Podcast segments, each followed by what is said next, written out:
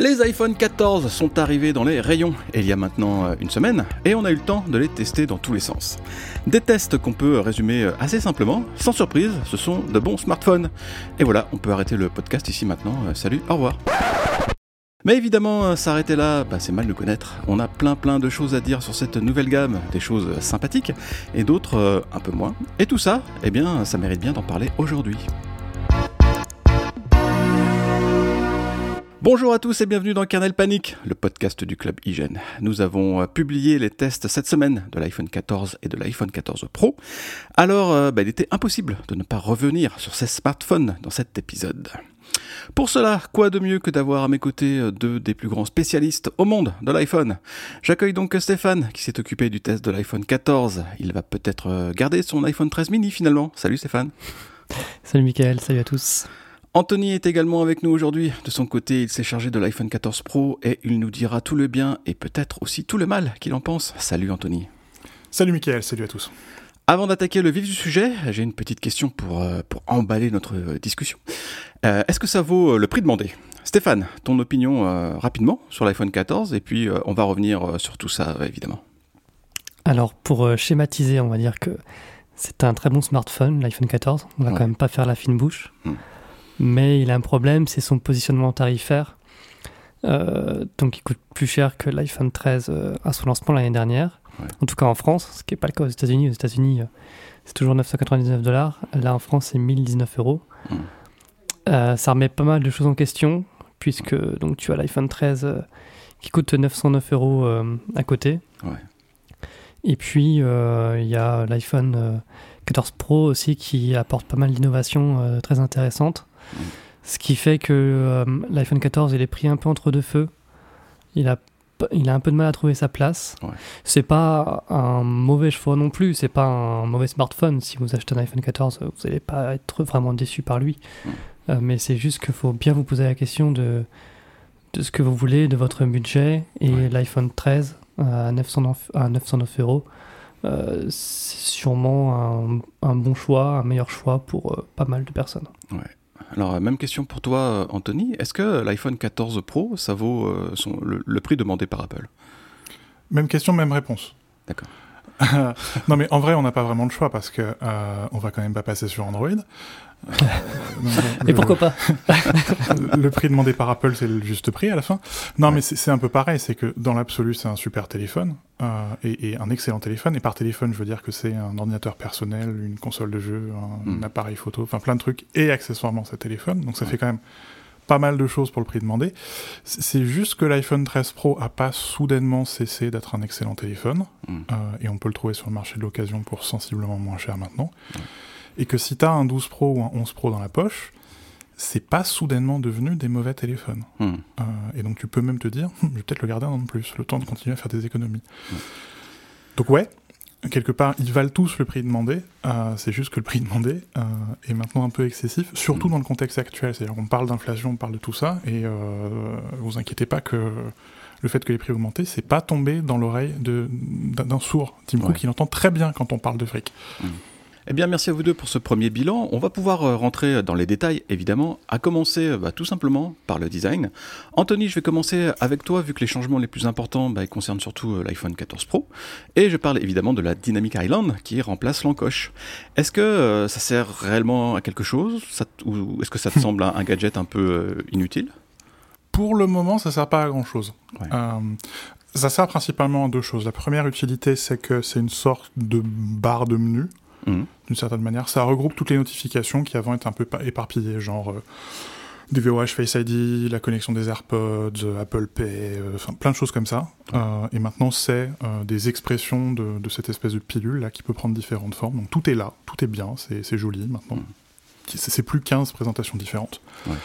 Et puis d'autre part, c'est une espèce de témoin d'activité, ça c'est peut-être la chose dont on a le plus parlé, euh, notamment euh, la lecture de musique euh, ou de podcast quand on passe un appel téléphonique, euh, Mhm. et toutes les applications d'ailleurs qui sont capables de passer des appels. Euh, la navigation dans plan, le décompte d'un minuteur, ça, ça relève euh, des activités en direct, le, et ça fait tout l'intérêt de la Dynamic Island. Le seul problème, c'est que le système en fournit très peu des activités en direct. Mhm. Et le reste du boulot, ça va être aux développeurs de le faire. Alors, j'ai aucun doute qu'ils le feront. Je, je suis même prêt à parier que le système va être très très rapidement abusé et qu'on aura n'importe quoi dans la Dynamic Island. Euh, mais pour le moment, on n'a pas grand chose à se mettre sous la dent. Euh, mais quelque part, c'est un problème de testeur. Euh, les gens qui achèteront l'iPhone 14 Pro à Noël, ce sera super. Il y aura plein de choses dans Dynamic Island et ce sera bien bien plus intéressant. On a même vu des concepts assez rigolos comme le pull to refresh, le tirer pour rafraîchir, qui tire partie de la Dynamic Island. Les développeurs vont se donner à, à cœur joie, je pense. Et un truc tout bête, hein, mais euh, tu, commandes un, Uber, tu auras le, statut de la course dans la Dynamic Island plutôt que d'avoir l'app. Euh, c'est bête, mais c'est évident que ça va être super. Mm. Alors, cette Dynamic Island a quelque chose de, vraiment singulier. Depuis euh, l'iPhone 10, Apple a fait en sorte de ne surtout pas parler d'encoche. Elle est là parce qu'il n'y a pas vraiment le choix, et c'est vrai qu'on l'oublie assez rapidement. Par contre, c'est très différent avec la Dynamic Island qui fait vraiment partie intégrante d'iOS. Alors, au-delà des exemples que tu nous as donnés tout à l'heure, est-ce que Apple a réussi son coup d'après toi? Ouais, c'est intéressant parce qu'on pouvait ignorer l'encoche. Et d'ailleurs, on a fait tout un pataquès de l'encoche, mais euh, tu utilises un, iPhone pendant 10 minutes et tu oublies qu'elle est là. Tu peux pas ignorer euh, l'île dynamique. Déjà, tu peux pas ignorer le nom. Euh, mais parce que quelque part, tu es toujours tenté de jeter un œil en haut de l'écran pour voir s'il se passe quelque chose. Hmm. Et dans le test, je, fais parallèle avec la fille louche de Descartes, là, le, petit défaut qui la rend soudainement irrésistible. Bah, c'est un peu ça, quoi. Ils ont pris un défaut, le fait qu'on est obligé de trouver l'écran, et ils en font un truc qui devient absolument irrésistible.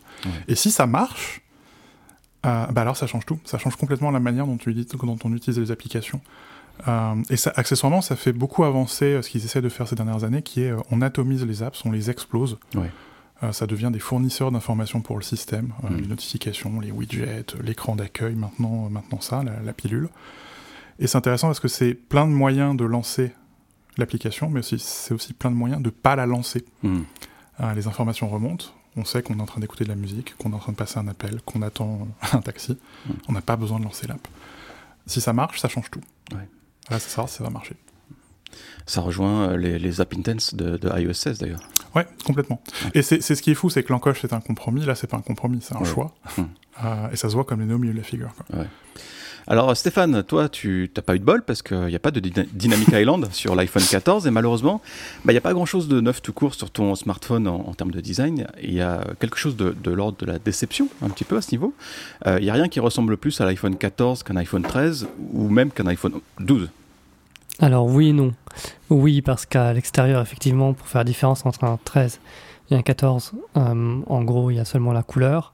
Ou vraiment pour les plus observateurs, euh, ils, verront que euh, le flush True Tone est légèrement différent. Ah oui, il faut vraiment regarder très près. Très attentif. c'est pour les plus, les plus connaisseurs. mais en interne, en fait, il y a du changement. Et ça, évidemment, ça se voit pas, sauf si tu ouvres le, téléphone. Mais l'architecture interne a été complètement revue hmm. sur le 14 et le 14 Plus. Euh, pour être plus facilement réparable. Il y a notamment le, c'est le dos en verre qui peut être remplacé sans changer tout le châssis. Et ça fait une sacrée différence, euh, autant pour euh, les réparateurs qui vont passer beaucoup moins de temps à, faire ce changement, que pour Apple qui va avoir des frais en moins à payer, et puis que pour les utilisateurs, que pour les clients, puisque pour changer le, dos en verre, euh, un dos en verre brisé, ça coûtera seulement, enfin seulement, bon, à toute proportion gardée, 199, 199 euros sur l'iPhone 14, tandis que la même, euh, la même réparation sur un iPhone 14 Pro coûte 599 euros. Donc ça fait une belle différence, et puis ça donne presque envie d'utiliser son iPhone euh, sans coque. et puis dans, dans, dans, la foulée, on devrait avoir le programme de réparation en libre service qui devrait arriver en, France, enfin en tout cas en Europe dans les prochains mois, on, imagine en France. Donc on voit que Apple prend à bras le corps quand même cette euh, problématique de la réparabilité. Hmm. En tout cas sur le 14, euh, c'est pas le cas sur le 14 Pro. Alors, euh, Anthony, justement, sur cette histoire de, conception de l'iPhone et du, dos en verre, euh, c'est dommage qu'Apple n'ait pas poussé jusqu'à l'iPhone 14 Pro, ne serait-ce que, comme le disait Stéphane, pour le prix des réparations qui sont beaucoup plus élevés sur les modèles Pro. Alors, euh, bah, on imagine que tous les iPhone 15 l'année prochaine sortiront du même moule, mais est-ce que c'est un argument de vente en moins pour l'iPhone 14 Pro oui, enfin, il y a un super argument de vente en faveur de l'iPhone 14 Pro, c'est qu'il est violet, euh, le plus violet qu'ils aient jamais fait, quoi. Ceci est faux. Euh, non, mais c'est intéressant comme Pad 2, parce que quelque part, tu as le modèle Pro qui fait avancer euh, les technos de pointe, hmm. puis ça finira par redescendre. Et puis le modèle bas de gamme, ils avaient fait le coup un peu avec, avec l'iPad aussi, qui, qui, fait, qui fait progresser les fondamentaux, quoi. Et ça finira par remonter. Donc d'un côté, tu développes, de l'autre côté, tu renforces. Et c'est redoutable d'un point de vue industriel, sauf que bah, le consommateur, il s'en fout. Mmh. le consommateur, mmh. il veut l'iPhone ultime. Et là, ce qu'il voit, c'est qu'il a déjà payé très très cher pour, pour, son téléphone, il paye très très cher pour son contrat Apple Care, et il paye très très cher pour les réparations ça commence à faire cher. Alors, euh, bah, je, vous renvoie vers le précédent épisode de Kernel Panic pour tout savoir de nos impressions bien tranchées sur le design des, nouveaux iPhones. Euh, je, voulais, euh, qu'on parle aujourd'hui des performances brutes des puces utilisées par Apple dans ces iPhones, parce que comme vous le savez, la puce A15 rempile avec l'iPhone 14. Stéphane, c'est plutôt moyen bof, ça, même si dans la vie réelle, bah, ça change pas grand-chose. Alors, les performances du 14, on ne peut pas dire qu'elles soient moyen bof. Quand même. Euh, la 15, même si c'est une puce de génération précédente, ça reste une excellente puce. Et puis Apple euh, ne ment pas quand elle dit que c'est une puce supérieure à toutes les puces qui existent sur Android. Hmm. Donc euh, l'iPhone 14, avec lui, vous pouvez être sûr d'avoir d'excellentes performances. Vous pouvez faire tourner les, jeux, de, les jeux gourmands de façon très bien. Euh, d'autant plus qu'il a 2 Go de RAM en plus. Donc il en a 6 Go maintenant comme les, comme les pros. Hmm. Donc sur ce point, euh, il n'y a pas vraiment de, déception. Est-ce qu'il chauffe pendant quand, quand, tu joues à des gros jeux par exemple? Alors Apple a amélioré euh, la dissipation thermique, effectivement. Et j'ai noté qu'il chauffait moins en tout cas peu, euh, dans, même euh, dans une partie de Genshin euh, Impact, en mettant tous les graphismes à fond, vraiment le, 14 chauffait assez peu. Après, il faudra voir, ce qui sera intéressant de, voir, oui, c'est l'été, quand il fait très chaud, hmm. quand on prend des vidéos en particulier ou des photos, au bout d'un moment, l'iPhone dit stop, j'en hmm. peux plus, là je transpire, il faut que je coupe l'appareil photo ou quelque chose comme ça. Et euh, donc, il faudra voir ça un peu plus tard, euh, quand les beaux jours reviendront, euh, si, la si la dissipation thermique améliore ça. Mais mais il y a quand même une, petite déception avec la 15, c'est que donc c'est pas la puce de dernière génération, contrairement à l'iPhone 14 Pro qui a la 16, mm. et ça peut faire une différence sur le long terme. Dans 4 ou 5 ans, peut-être que l'iPhone 14 Pro aura iOS 21 euh, et lui, euh, le 14 sera limité à iOS 19 ou bien il y aura quelques fonctionnalités en moins. Alors le, le, le client s'en rendra peut-être pas compte parce que euh, lui, il aura déjà changé d'iPhone dans 4 ou 5 ans. Mais cet iPhone-là, il aura une deuxième vie. Ça va être l'iPhone qui va atterrir dans, dans les mains de l'enfant de la famille. Et hmm. puis, on se rendra compte à ce moment-là qu'il y a un problème de compatibilité entre certaines fonctionnalités dans les membres de la, famille. Donc c'est toujours un peu, disons, pour la longévité, la durée de vie de, l'iPhone, c'est mieux d'avoir la puce de, toute dernière génération. Et ce que n'a pas l'iPhone 14 alors qu'il coûte plus cher qu'avant. Alors euh, sur euh, l'iPhone 14 Pro, on a droit cette fois à une toute nouvelle puce A16, qui est euh, d'ailleurs gravée plus finement. Mais Apple a fait ses comparaisons par rapport à la puce A13, pas par rapport à, la 15. Du coup, Anthony, il y, a zéro différence de performance entre la 15 et la 16. Est-ce que Apple nous cache quelque chose? Apple te ment déjà sur la finesse de gravure parce qu'elle prétend que c'est gravé à 4 nanomètres alors que c'est gravé à 5 nanomètres avec le nouveau process de TSMC, mais bon. Passons c'est de plus en plus difficile quelque part d'apprécier la progression des puces parce qu'on est un peu à court de tests hein, qui font ressortir les, différences parce que ces puces sont tellement puissantes qu'il faut des tests absolument démentiels pour la marge d'erreur des tests, si tu veux, c'est la, même marge que la marge de progression. Hum. Euh, donc ça devient compliqué. Là, on, fait Félix teste le, modèle, le modèle Max et on a du mal euh, à vraiment faire ressortir les différences. Ce qui est certain, c'est que cette puce, elle est intéressante. Certes, parce qu'elle est gravée un peu plus finement, donc d'un point de vue énergétique, ça joue. Euh, et quand on sait que de l'autre côté, on a un écran qui est toujours allumé, ça aide aussi pour la, batterie. Et puis parce qu'il n'y a pas que un processeur euh, et une puce graphique euh, dans, un système sur puce, il y a plein d'autres trucs. il y a un petit peu de progrès sur le moteur neuronal, ce qui devrait aider pour tout ce qui relève de l'intelligence artificielle, y compris sur le traitement des photos. Il y a un meilleur traitement de signal des, photos, et ça, explique aussi des choses sur on aurait envie, par exemple, que le 13 Pro avec euh, iOS 16, euh, il soit soudainement capable de faire euh, de nouvelles choses en photo, et c'est pas le cas. C'est pas le cas parce que une grande partie des capacités photographiques dépendent de circuits qui sont dans la puce. Mmh. et donc si on a une nouvelle puce et s'il y a une vraie différence sur le plan de la photo entre le 14 et le 14 Pro, c'est aussi parce que c'est pas le même système sur puce. Euh, et puis il y a tout un tas de petits circuits annexes. L'écran, il est aussi géré, enfin l'affichage en général, il est géré par des circuits annexes. Et ça, c'est des circuits qui sont réservés à la dernière puce.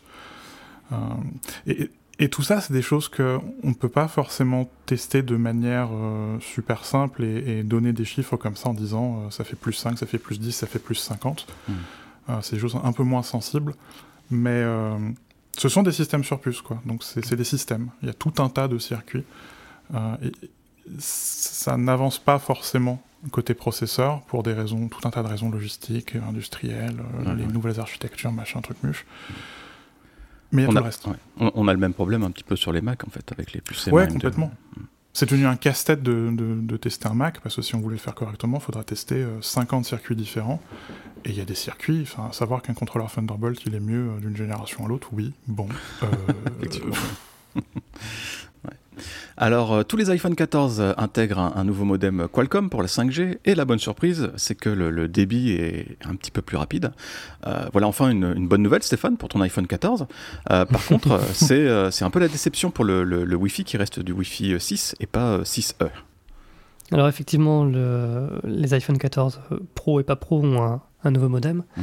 Euh, c'est un modem Qualcomm qui permet un débit théorique euh, maximum de 10 gigabits par seconde au lieu de 7,5 gigabits par seconde. Mhm. On a essayé de mesurer ça euh, un petit peu en usage réel. Alors c'est pareil, c'est pas facile à, mesurer parce que les, les, débits cellulaires sont, sont, très variables selon les conditions. Donc c'est pas c'est pas quelque chose de scientifique.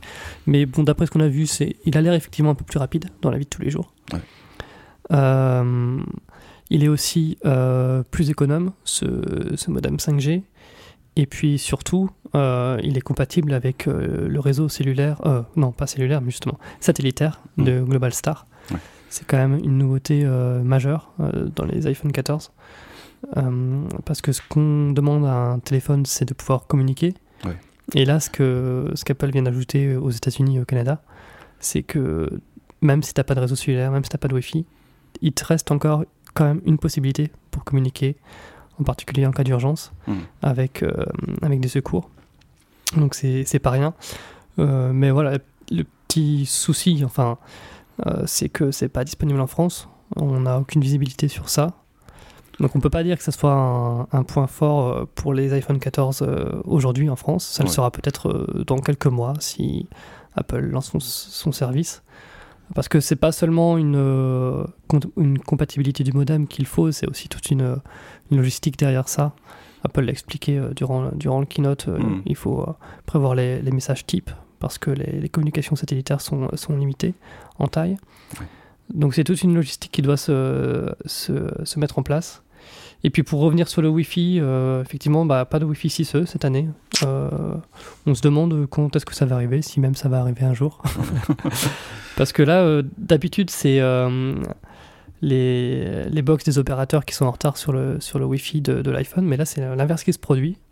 La plupart des opérateurs français, même tous maintenant, oui, tous, ils ont du Wi-Fi 6E dans les box. Euh, alors, c'est les box haut de gamme, hmm. mais voilà, les gens commencent à avoir chez eux des, des, des modems, des routeurs Wi-Fi 6E et, l'iPhone ne, ne, suit pas derrière.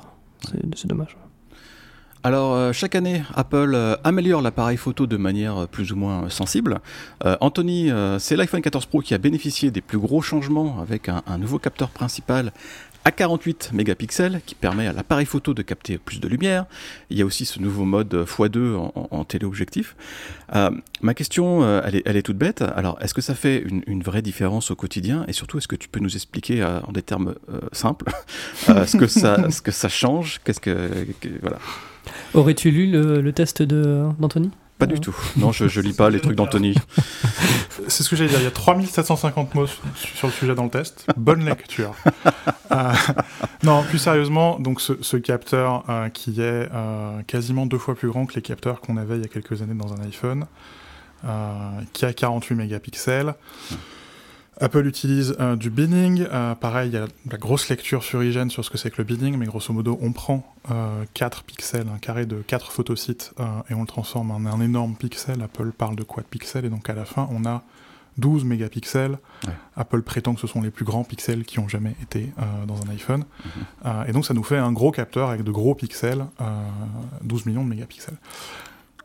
Quand il y a de la lumière, euh, j'ai comparé cette année le 14 Pro, 13 Pro. Franchement, il faut sortir la loupe pour voir la différence. Mhm. Euh, les hautes lumières sont peut-être un tout petit peu moins bouchées. Euh, Il y a de vraies, euh, de vraies différences sur la colorimétrie, où l'iPhone 14 Pro, visiblement, est un peu plus triste que le 13 Pro. C'est la dépression chez Apple en ce moment. Et, et les ombres sont peut-être un tout petit peu moins bruitées. Euh, donc tu vois que le binning marche, c'est-à-dire que c'est pas pire. Euh, mais Enfin, c'est pas franchement mieux quand il y a beaucoup de lumière. Par contre, dès qu'on manque de lumière, waouh euh, ils ont beaucoup parlé de, la- leur, leur Photonic Engine. Alors, c'est juste une marque hein, pour, euh, qui- qu'ils ont mis par-dessus. Ils en sont très très fiers de leur logiciel. Ouais. Mais en fait, Deep Fusion, qui est le système de combinaison des expositions euh, qu'ils utilisent euh, justement quand on manque de lumière, ils le font intervenir beaucoup plus tôt. Ils le font intervenir quand les données sont pas encore compressées. Donc, on prend la photo, les données sortent du capteur, on fait tout le système là, de combinaison d'exposition avec Deep Fusion, et ensuite on fait le reste du traitement. Et euh, on sent que ça fait des trucs, clairement. Euh, Il y a là aussi un nouveau système de stabilisation du capteur, une deuxième génération, euh, qui permet euh, d'éviter de faire monter la sensibilité. hein. au lieu de, de dire on va monter les ISO, euh, on peut faire une exposition qui est plus longue. Ouais. Ce qui est drôle parce qu'en même temps, le capteur, maintenant, il peut monter à, à 12 769 ISO. C'est complètement cinglé comme, Ah comme chiffre.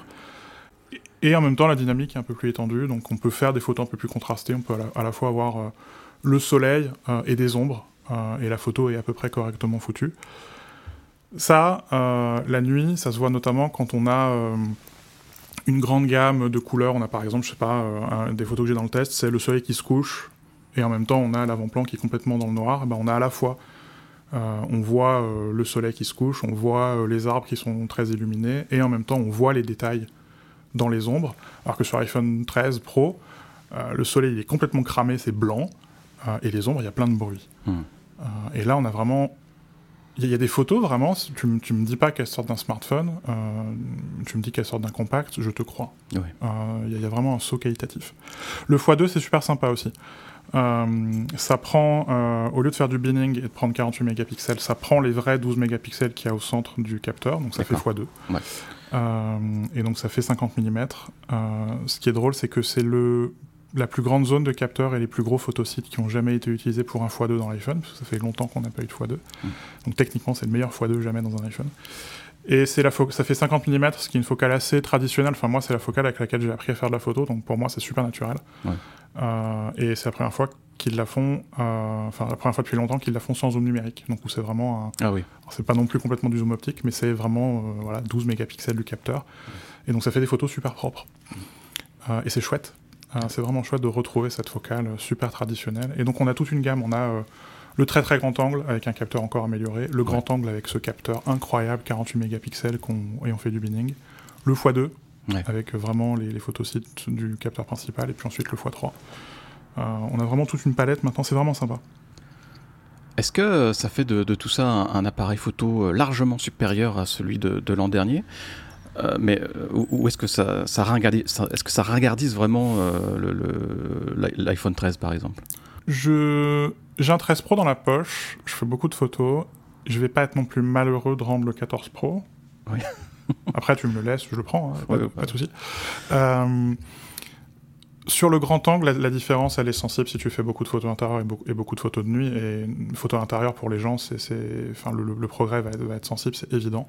L'ultra grand angle aussi, euh, moi qui aime beaucoup prendre des photos euh, très très très très grand angle, on voit clairement. C'est la première année, je pense que le très grand angle est, est au niveau Mhm. et que c'est plus juste un accessoire, mais que c'est vraiment une, une optique qu'on peut utiliser, qu'on peut même utiliser comme objectif principal. Et c'est pas, les photos sont pas dégueulasses, quoi, pour le dire, pour le dire comme ça.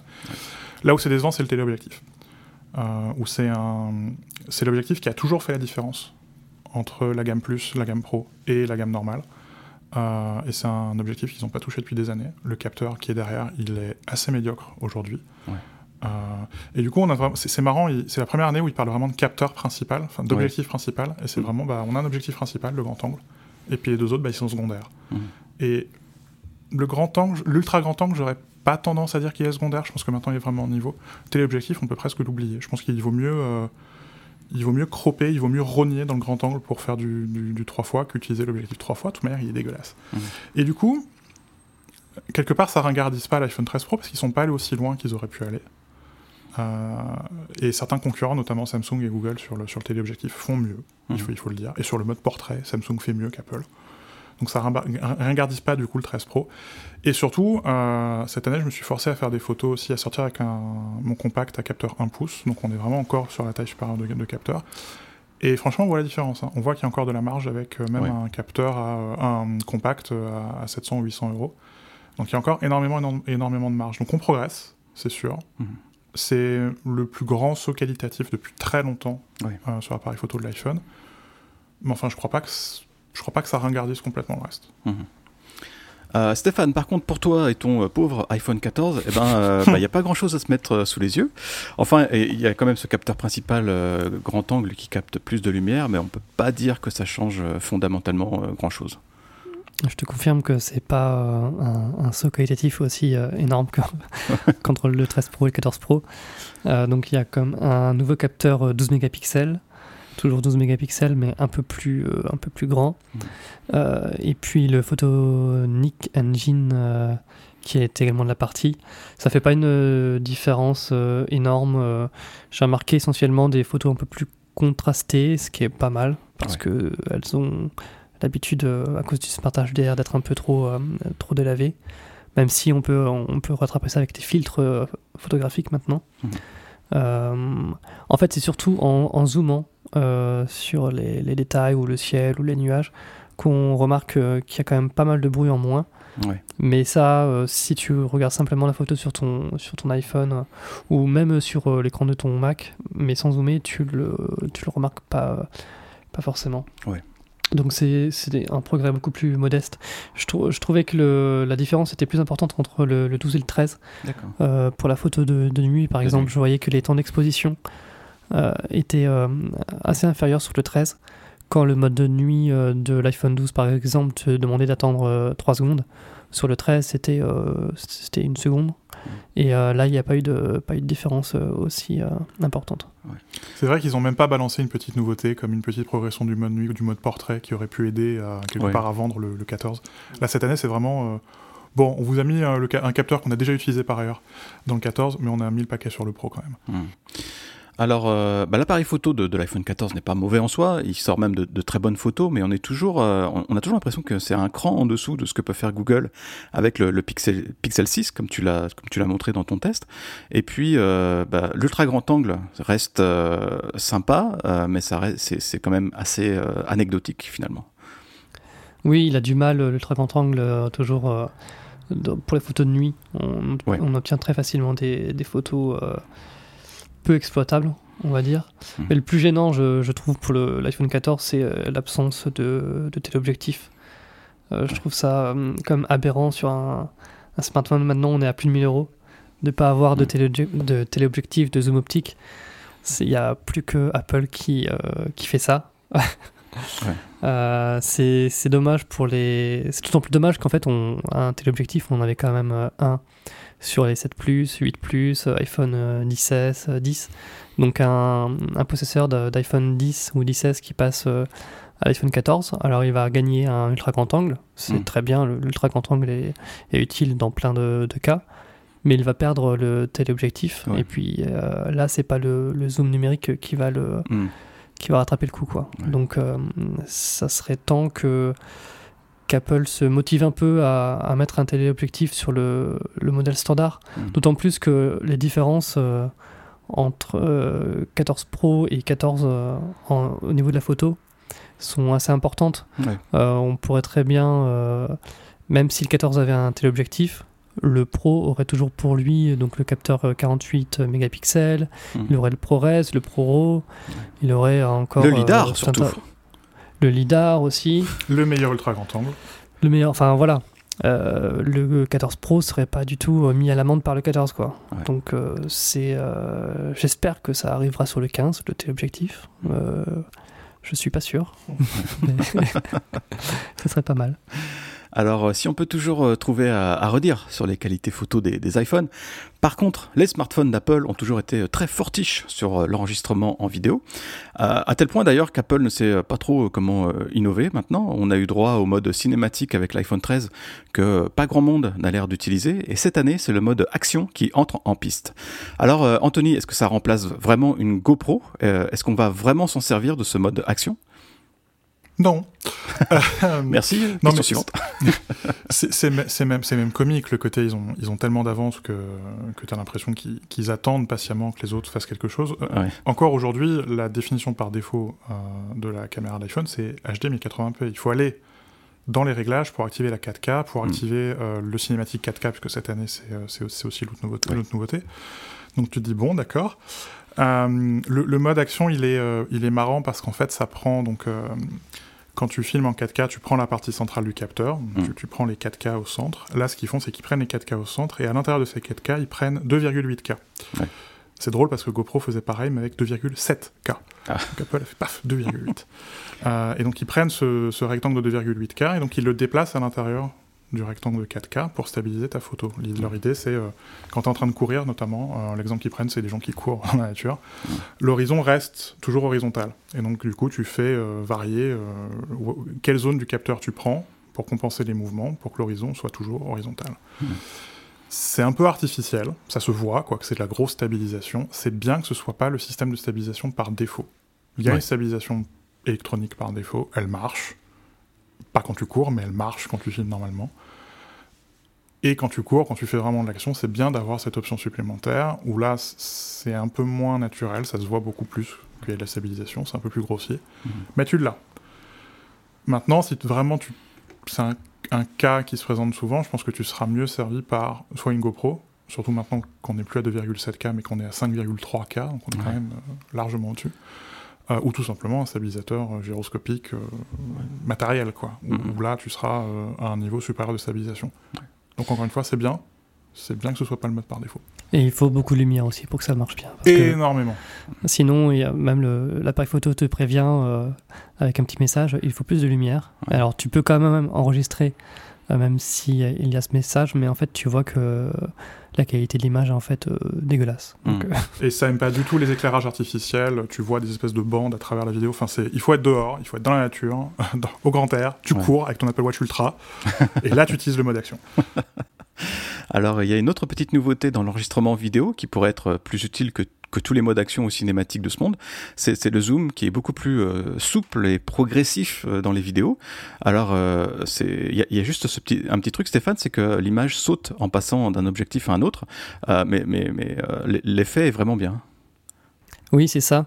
Alors, d'après Apple, ça fonctionne, euh, ce zoom euh, fluide fonctionne euh, aussi bien si tu fais un pincement à deux doigts sur l'écran ah, que, si que si tu appuies sur les boutons 0,5x et 1x hmm. et, et, autres sur les pros. Alors, le, avec le zoom à deux doigts, avec le pincement à deux doigts, j'ai pas vraiment vu de différence avec l'ancien zoom. Hmm. Par contre, effectivement, si tu appuies sur les boutons, euh, là, tu vois euh, très clairement que le, zoom se fait de manière beaucoup, beaucoup plus progressive, ce qui donne un, résultat beaucoup plus agréable à, regarder. Euh, mais c'est pas magique non plus. As forcément donc l'iPhone va passer d'un objectif à un autre et, et, tu vas voir une micro saute de, de l'image entre, le, entre les deux objectifs. C'est pas c'est pas dramatique. Et puis, il euh, faut rappeler que l'iPhone aussi a une excellente qualité vidéo, mais depuis l'iPhone depuis 12, euh, je trouve depuis l'arrivée du Dolby Vision HDR, euh, l'iPhone est, largement meilleur que les autres sur ce, sur ce créneau. Mm, mm.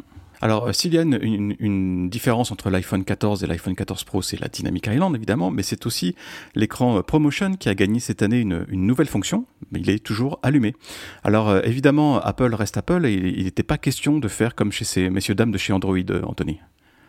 J'étais très fier d'une phrase la semaine dernière où je disais qu'Apple avait fait un, écran always on et que chez Android c'était plutôt un, always, un écran mostly off. Ah oui. Euh, où euh, côté Android, on, éteint euh, tout l'écran et on allume quelques pixels, et chez mm. Apple, c'est l'inverse. On allume tout et on éteint certains. Mm. franchement, ils ont bien fait d'attendre. ils ont attendu d'avoir le contrôleur qui leur permettait de faire varier la fréquence de rafraîchissement entre 1 Hz, donc quand l'écran est toujours allumé et 120 Hz, donc quand on est en plein milieu des animations. ils ont un système, j'ai mis des photos macro dans le test, ils ont un, système d'anti-aliasing subpixel. Donc où c'est le logiciel qui fait l'arrondi de, de, la Dynamic Island et de la manière dont elle évolue. Ils ont bien fait d'attendre parce qu'ils ont la techno pour le faire et pour le faire comme ils avaient envie de faire, mm. et qui est vraiment, on a un écran qui est allumé en permanence, exactement comme sur Apple Watch. Et ce qui permet, dans leur idée, et, je, ne pense pas que c'est vraiment le cas, mais euh, d'avoir de changer le rapport notamment aux notifications et aux données des applications. Au lieu d'aller chercher l'information, euh, l'information elle est là, elle est sur l'écran, elle flotte quelque part euh, dans, l'écran toujours allumé. Et on peut juste jeter un œil, on n'est pas obligé vraiment d'aller se jeter sur l'iPhone pour, pour aller voir les notifs. Mm. Le problème, c'est que euh, l'écran est toujours allumé et que ça fait un peu bizarre et que euh, ça fait 15 euh, ans qu'on a pris le réflexe qu'un téléphone connecté, c'était un truc en vert et que c'est noir et, que c'est un truc complètement inerte. Et là, soudainement, d'avoir de la lumière, c'est un peu bizarre. Mm-hmm. Est-ce que tu penses qu'il y, a beaucoup d'utilisateurs qui vont trouver cet écran allumé en permanence trop lumineux et ils vont le, désactiver tout simplement? Pour le dire autrement, est-ce que Apple en a peut-être trop fait? J'ai sorti mon iPhone 4 ce week-end et j'ai allumé mon iPhone 4 et la luminosité à grosso modo 75% de l'iPhone 4, c'est la luminosité de l'écran toujours allumé éteint sur l'iPhone 14. euh, et quand l'écran toujours allumé et éteint, on peut lire ce qu'il y a sur l'écran. Hein. Euh, c'est pas. Tu, tu me dis c'est la luminosité normale de l'écran, je te crois. C'est vraiment fort. Mm. Et mais surtout il y, y, a un côté. Enfin c'est plus une, histoire d'habitude, c'est ce que je disais, où il y a un côté. Euh, tu es en train de lire un bouquin ou es en train de regarder la télé, puis il y a un moment de panique, quoi. Tu baisses les yeux. Ah, pourquoi l'écran est allumé? Qui est mort? Tu vois, en ce moment il y a plein de, plein de gens qui, qui meurent. qui est mort? C'est quoi la notif du monde? Qui est mort? Non non, c'est juste ton écran qui est allumé. Pas de panique, tu calmes. Et euh, je pense qu'il y a des gens qui vont euh, qui vont pas laisser une chance à cet écran, notamment euh, les premiers acheteurs, parce qu'ils n'ont pas tous les bénéfices, parce que cet écran, il est fait pour les activités en direct, c'est clair et net. Mm. Et euh, bah, elles sont pas là, les activités en direct. Il faut attendre que les développeurs. Euh, une fois que tu auras euh, les scores, les cours de la bourse pour notre patron sur, sur, sur l'écran d'accueil, là, évidemment, oui, tu as envie qu'il reste toujours allumé. Et, et, je, s'il y a des gens qui nous écoutent qui se disent ah, j'ai envie de l'éteindre, attendez. Laissez passer mm. quelques semaines, laissez passer quelques mois, laissez les développeurs faire le, job. Si là, il n'y a toujours pas d'utilité parce que vous utilisez trois apps et que euh, vraiment vous vous y faites pas, là, vous allez l'éteindre. On a expliqué comment le faire dans, euh, sur, sur Hygiène. Mm. Même ma suspicion, c'est que dans trois semaines, trois mois, et que les développeurs auront fait le, taf, euh, personne ne voudra, Et puis il y a une grande crainte aussi au sujet de cette fonction, c'est la batterie, mais on s'est rendu compte que ça consomme euh, quasiment rien. On, attendra euh, quelques semaines comme d'hab, on, fera, on, fera, un retest pour, pour donner nos, chiffres d'autonomie euh, définitifs, mais Félix, qui a, qui a le, modèle max comme moi, on, pour le moment, on ne voit pas d'énormes différences. J'ai... Allez, spoiler alert, je vous, je vous spoil le retest. A priori, la, la, le delta, il est en dessous de 10%. On est entre 8 et 10% de consommation supplémentaire. La rédaction s'engage. La rédaction s'engage. On a pas mal euh, évoqué la question euh, du prix qui est revenue sur le tapis tout au long euh, du podcast. il y a même quelques lecteurs qui ont pu nous reprocher d'en faire beaucoup sur les tarifs qui ont fortement augmenté en Europe et pas aux États-Unis. Alors évidemment, bah, on est un peu jaloux, on va pas s'en cacher, mais plus sérieusement, vu les prix pratiqués, on est en droit de demander l'excellence. Est-ce que c'est réellement le cas pour toi, Stéphane? L'excellence pour l'iPhone 14, c'est pas le cas, non, mais c'est pas le modèle qui est destiné à avoir l'excellence. Euh, c'est le 14 Pro euh, et le Pro Max qui sont destinés à être euh, vraiment au top du top.